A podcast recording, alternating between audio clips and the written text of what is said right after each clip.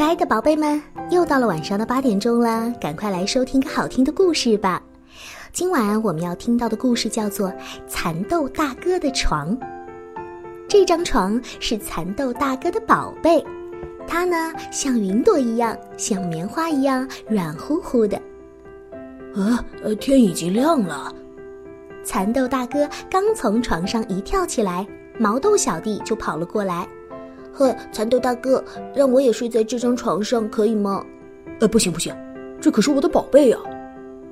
接着，豌豆兄弟也跑来了。蚕豆大哥，我们也想在这张床上睡睡觉。哎呀，不行不行，一下子上来这么多，床会被压坏的。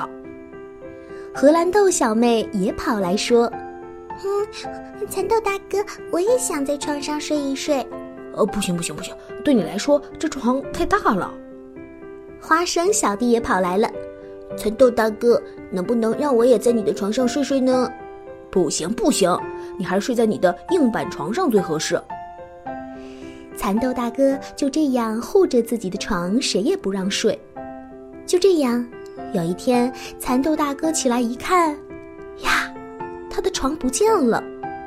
蚕豆大哥急忙到处找了起来，这里没有，那里没有，哪里都没有啊。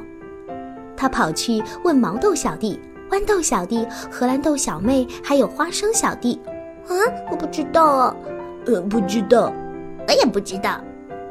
这可怎么办呢？”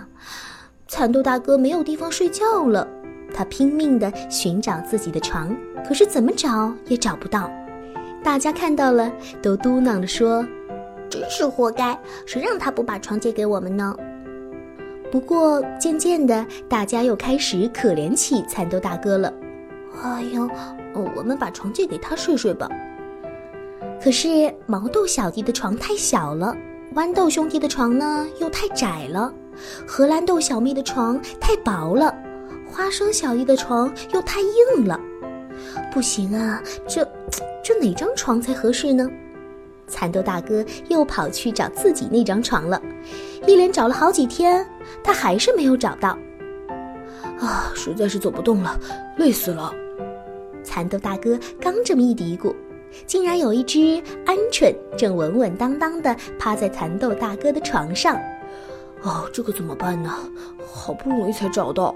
啊，原来是在用他的床孵蛋呢。没办法，就先借给鹌鹑妈妈用一用吧。不过那可是他的宝贝呀。那现在没有地方睡，该怎么解决这个问题呢？蚕豆大哥决定先搭个房子住下，看看情况再说。从那天起，蚕豆大哥就天天守着自己那张床。不过到后来，让他牵挂的不是床，而是那些小小的鹌鹑蛋了。嗯，这些蛋以后会变成什么样子呢？真是奇怪。终于有一天，蚕豆大哥的眼睛都瞪圆了，小鹌鹑们从蛋里一个个的孵了出来。蚕豆大哥在一边给他们加油，加油，加油，加油！太棒了，蛋孵出来了，小鹌鹑宝宝们躺在蚕豆大哥的床上，好可爱呀！蚕豆大哥很得意地说：“嗯，他们是在我的床上生出来的。”鹌鹑宝宝们从床上跳下来，跟在鹌鹑妈妈后面一摇一摆地走了。蚕豆大哥冲他们挥挥手：“孩子们要好好长大哦。”鹌鹑妈妈回过头来，久久地望着蚕豆大哥。蚕豆大哥高兴地把床搬了回去。哇哦，蚕豆大哥，你的床找到了！哇，太好了，我们都好担心你呢。大家都替蚕豆大哥高兴。嘿，大家来开一个庆祝会吧！